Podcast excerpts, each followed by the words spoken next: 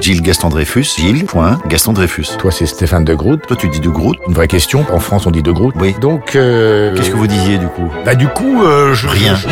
Bonjour Gilles. Bonjour Stéphane. Vous aviez entamé cette semaine avec une très très bonne idée qui était le mot du jour. Est-ce qu'aujourd'hui vous avez un mot à nous proposer Judy. Jeudi, le retour du jeudi, Le- jeudi férié. C'est le film avec euh, René Zviller. Comment René Zviller. Zellweger. Zellweger. Pourquoi vous dites Zuiller Vous savez qu'elle a eu l'Oscar. Oui, ça va, je regarde la télé. Vous Elle avez a regardé jeudi- les Oscars Non, j'ai regardé quelques discours. Donc vous avez regardé les Oscars. Qu'est-ce qui vous a marqué par exemple René Zellweger. C'est bizarre d'ailleurs d'appeler sa fille Euh, Renée. Ah bon Bah si. Vous appelleriez votre fille Renée Ma grand-mère s'appelait René. Renée. Et votre grand-père s'appelait Jacqueline Ah non, pardon, c'est mon grand-père qui s'appelait René. Mais votre grand-mère était trans Non, parce qu'elle s'appelait Marcel. Il y a un truc marrant. Le réalisateur de Judy s'appelle Conrad Robert Falk. Il est mort, Robert Conrad. Non, mais c'est Falk qui est mort. Non, c'est Conrad. Je confonds avec le comédien. Vous savez qu'il faut être très éveillé avec vous, hein, parce que le nom de votre grand-mère a le nom de votre grand-père, votre grand-père était trans. Donc, Robert Conrad Falk. Il y a Peter Ah, Falk aussi. Et bien, justement, c'est ça qui est marrant. Mais alors, on, on sait plus. Peter Falk, qui était Colombo, Colombo, qui est mort, qui a réalisé un film avec René Zellweger. René, qui est un prénom d'homme, qui a le même prénom que votre grand-mère. Mais non, c'est euh, Robert Gould. Robert. Euh, Robert Gould qui a réalisé Judy. Ok, il y a des naissances aujourd'hui. Il y a Fernand Contandin. Content de vous d'avoir sorti ça. Vous allez être content de ce que je vais vous dire, parce que vous allez apprendre quelque chose. Si on prend Fernand et qu'on prend la fin de Contandin, ça ferait Fernandin.